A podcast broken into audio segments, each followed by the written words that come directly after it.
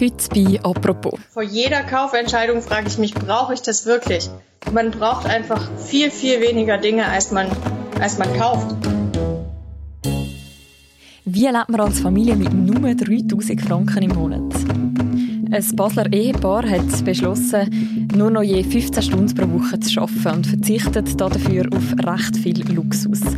Wie gut funktioniert das?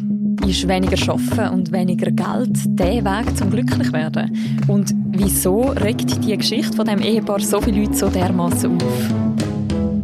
Die Familie Thui, so heissen sie, getroffen und porträtiert hat der Matthias Morgenthaler. Er ist freier Wirtschaftsjournalist bei Tamedia und auch Coach für Leute, die gerne ihr Leben verändern möchten.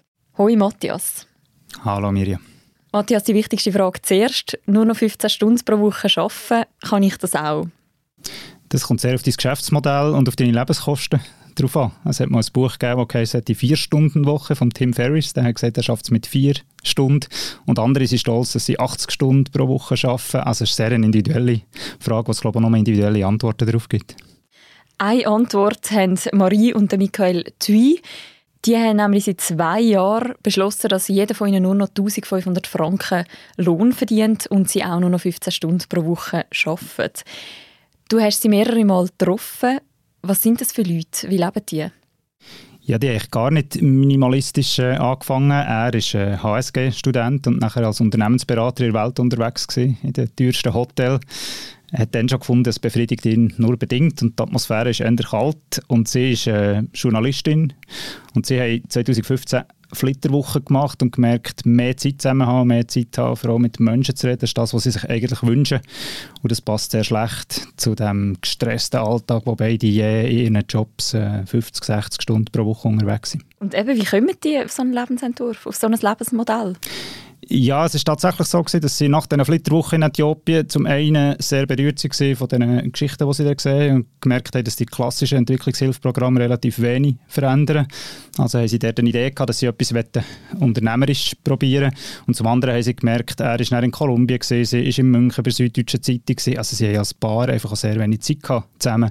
Und dann hat sie in Langweile beim Recherchieren herausgefunden, was Unternehmensberater so machen, die aussteigen und hat dann eine Geschichte gefunden von einem, der einen Kaffeehandel aufbaut aufgebaut hat. Und hat ihm ein Mail geschrieben und gesagt, hey, das wäre doch cool. Und er hat geschrieben, ja, ist gut, machen wir. Und dann haben sie einfach mal zwei Tonnen Kaffee für 15'000 Franken gekauft und angefangen. Der Wunsch, mehr Zeit miteinander zu haben, der bedeutet ja in ihrem Fall auch mit weniger Geld auszukommen. Also die beiden verdienen je 1500 Franken im Monat mit dem Business, das sie aufgezogen haben. Mit 1500 Franken im Monat, dass ich das letzte Mal als Studentin mit so wenig Geld gelebt. Wie geht das als Familie mit zwei Kindern?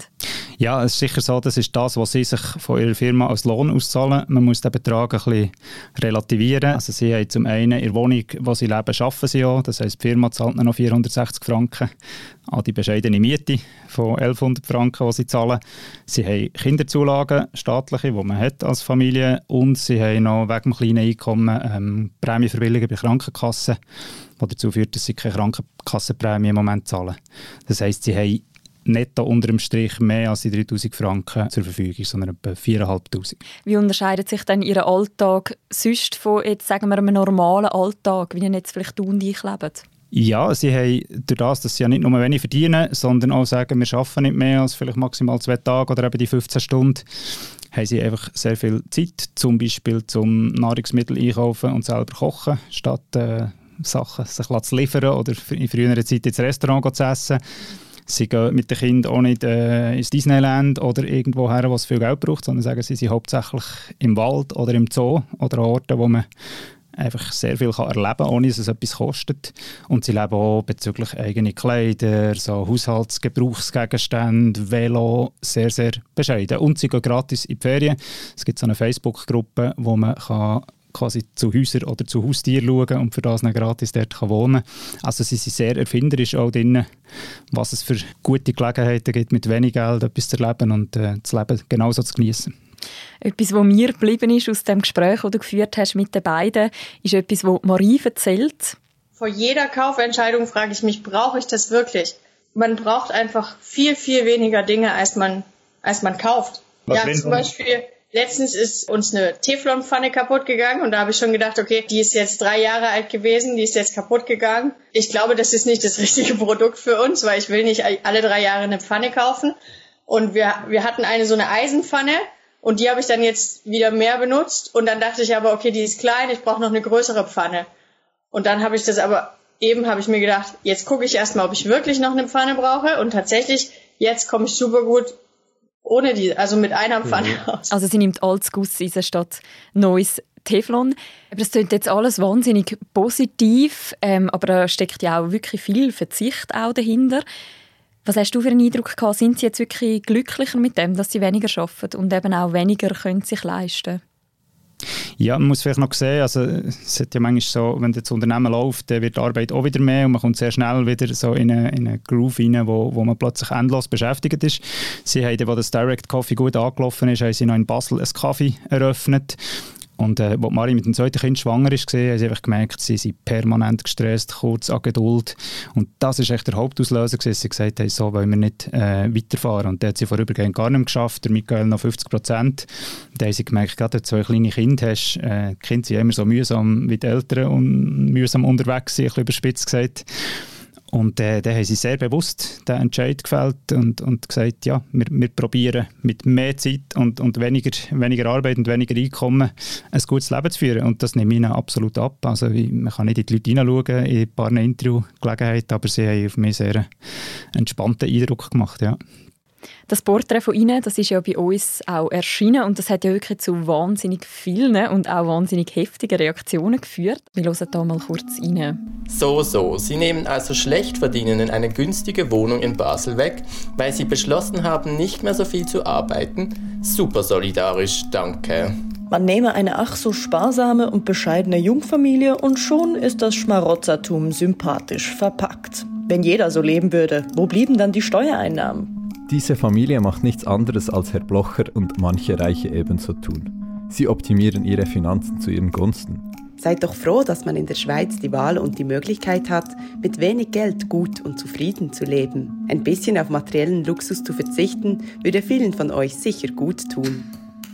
Es hat ganz viele Kommentare gegeben, sehr viel bewundernd, aber eben vor allem auch sehr viel sehr hässig. So fest, dass du nachher sie sogar nochmal interviewt hast auf das aber. Kannst du dir das erklären? Wieso regt das die Leute so dermaßen auf, so eine Geschichte? Ja, scheinbar hat es irgendetwas mit ihrem Leben zu tun, sonst würde sie gleichgültig lassen. Also, es ist effektiv erstaunlich gewesen, man hat einen Schmarotzertum vorgeworfen, Egoismus äh, und nachher gesagt, ja, wenn das alle machen würden, dann würde gar nicht mehr funktionieren ich glaube, das zeigt ein bisschen auch die Angst in unserer Gesellschaft, was wäre, wenn wir ein bisschen weniger würden arbeiten und wenn wir nicht einfach in diesem permanenten Wachstumsloop wären, was immer noch mehr Einkommen, noch mehr Bruttoinlandprodukt braucht. Also ich glaube, sie haben, sie haben da einen wunden Punkt getroffen, weil sie komplett einen anderen Lebensentwurf darstellen, was ein gutes Leben kann sein kann, während ganz viele äh, finden, ja, streng die an, verdienen Geld, du die absichern, das ist so das Credo, wo sie sich daran orientieren und wo natürlich auch von der ganzen Finanz- und Versicherungsbranche zum Beispiel immer wieder mantrahaft wiederholt wird. Aber es hat ja schon ein einen wahren Kern, oder? Wir könnten ja nicht alle so leben, sonst würde ja quasi in der Schweiz alles zum Stillstand kommen wahrscheinlich.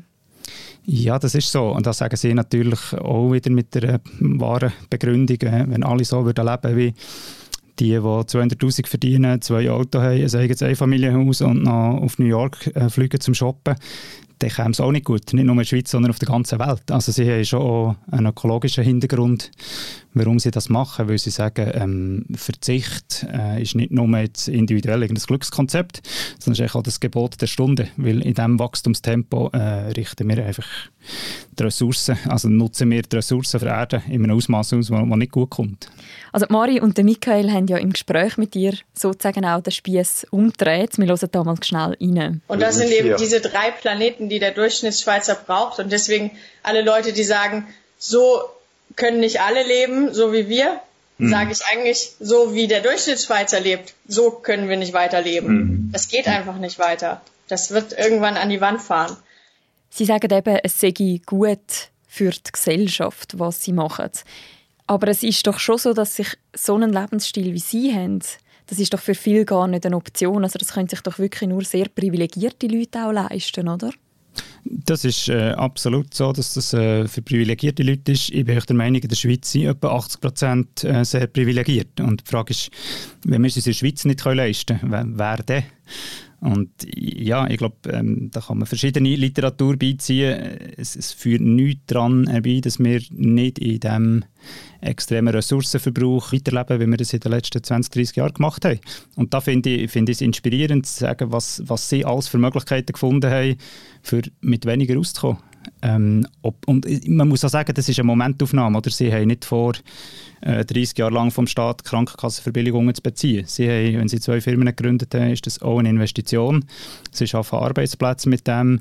Und ich glaube, so Sachen, wenn man das einfach punktuell anschaut, dann ist es leicht zu sagen, ja, das ist Marotzer und das können nicht alle.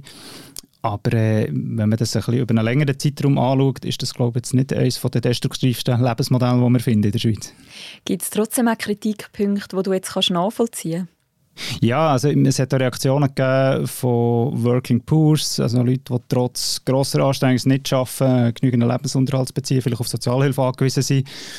Und die haben natürlich zum Teil gesagt, ja, so eine Aussage wie 1500 Franken pro Kopf äh, Einkommen, da können wir gut glücklich sein, das ist für sie wie ein Schlag ins Gesicht. Und, und das verstehe ich so. Mit diesen Schlagzeilen hat man dort natürlich zum Teil Leute verletzt, die extrem hart arbeiten und, und es trotzdem nicht schaffen. Ich glaube, es ist dann wichtig, und, und darum haben wir den zweiten Artikel gemacht, dass man differenziert und dass man es nicht gegeneinander ausspielt. Und wenn es eine Botschaft hat, wäre es sicher nicht an die im Sinne von, auch ihr könntet das strengend ein bisschen an, weil es sind ja oft unverschuldete Lebensumstände, die, die dazu führen, sondern es wäre ändern in meinen Augen eine Botschaft an die, die eben Doppelverdiener je 60, 70, 80 Stunden unterwegs und das Gefühl haben, es müsste immer noch mehr sein. Eben die Idee von immer mehr leisten, ich habe das Gefühl, da hat es jetzt in den letzten Jahren schon eine Entwicklung gegeben, die dem so etwas entgegensetzt, dass man hat so den ganzen Hype zum Beispiel auch um Minimalismus, um mit sehr wenig können auskommen, um eben vielleicht auch eine bessere Balance zu finden zwischen dem Arbeiten und der Freizeit, mehr daheim können sein mit den Kindern und mit der Familie. Inwiefern passt denn nicht so ein Lebensstil wie der von den Tweez einfach auch perfekt ins Jahr 2021? Ja, man sieht, also er löst immer noch extreme Reaktionen aus im Sinne von Ablehnung. Er bekommt aber auch viel Zuspruch im Sinne von, die haben etwas begriffen, wo wir alle aufgefordert wären, Antworten zu finden. Und ich glaube, dass der wahre Luxus äh, heute ist, dass man mehr Zeit hat für Beziehungen, dass man vielleicht auch unbezahlter Arbeit, ehrenamtlicher Arbeit kann nachgehen kann, dass man vielleicht wieder selber einen Bezug zu den Kindern hat und das nicht an externe Institutionen auslagern, zu erziehen von den Kindern ich glaube, das ist da, da, haben wir gemerkt, wo uns das andere System hergeführt hat. Oder? Und dann kommen auch Maschinen in die Arbeitswelt, die können das dann wirklich 24 Stunden. Also das zeigt noch zusätzlich, wie absurd es ist, zu denken, wenn ich 16 Stunden pro Tag arbeite, dann mache ich einen besseren Job. Es wird jetzt sehr viele Leute geben, die sagen, mit 1500 Franken Lohn, das würde bei mir überhaupt nicht gehen. Da hätte ich auch keine Lust drauf. Wenn man sich jetzt trotzdem einfach eine Scheibe abschneiden von den Tweets, was könnte man da daraus mitnehmen? Ja, mir ist es extrem wichtig, es nicht an diesem Einzelbeispiel und an einem konkreten Frankenbetrag aufzuhängen, sondern sich einfach zu fragen, was projiziert man selber eigentlich auf Geld? Oder? Also was erhofft man sich von mehr Geld? Und äh, das Beispiel Geld ist Freiheit, das ist einfach oft eine komplette Illusion. Geld ist oft mit sehr vielen Verpflichtungen ähm, verbunden und mit sehr wenig Zeit zum Beispiel. Und ich habe das Gefühl, was das Beispiel von Ihnen zeigt, ist, dass viel Zeit zu haben, man selber darüber verfügt, ist effektiv ein Luxus und ist für die meisten Leute mehr wert als 1000 oder 2000 Franken mehr Lohn, wo man sich irgendwann ein bisschen Glück davon kann kaufen oder irgendwann nach der Pensionierung all das kann machen, was man immer gerne gemacht hat. Und ihr Beispiel zeigt vielleicht, ja, vielleicht macht es Sinn, nicht bis nach 65 zu warten oder sich das Glück nicht vom Materiellen zu erhoffen, sondern von der Zeit, die man mit den Menschen kann verbringen kann, die ihm wichtig sind, statt mit dem mühsamen Chef im Büro zum Beispiel und wo man frei darüber kann verfügen kann. Der denkt mir, sie sehr inspirierend mit ihrer Geschichte. Danke vielmals, Matthias, für das Gespräch. Merci dir. Das war eine weitere Folge von «Apropos», einem täglichen Podcast vom «Tagesanzeiger» und von der Redaktion Tamedia. Uns gibt es bald wieder. Wenn ihr mögt, dann abonniert doch unseren Newsletter. Dann kommt jeden Morgen ein Hinweis über das Thema der neuesten Folge. Ich freue mich, wenn ihr wieder zuhört. Bis dann. Ciao zusammen.